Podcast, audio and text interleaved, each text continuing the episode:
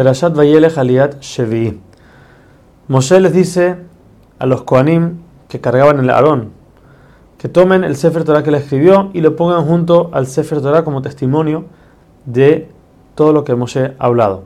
Hay discusión, dice Rashi, si el Sefer, este libro, este Sefer Torah estaba adentro del Aarón junto con las tablas o le hicieron como un tipo de bandeja fuera del Aarón donde ponían ahí este Sefer. Por último, Moshe reúne a todos los ancianos del pueblo. Normalmente los ancianos se reunían por medio de las trompetas, como vimos en pasadas, pero en ese momento no fue de esa manera, ya que las, ese día las trompetas fueron enterradas, porque solamente Moshe tuvo el mérito de usarlas.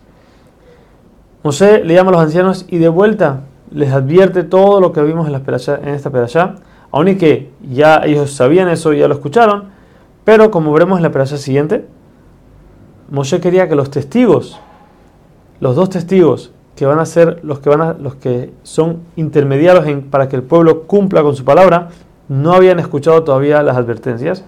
¿Quiénes son esos testigos? Como veremos en la persona siguiente, el cielo y la tierra.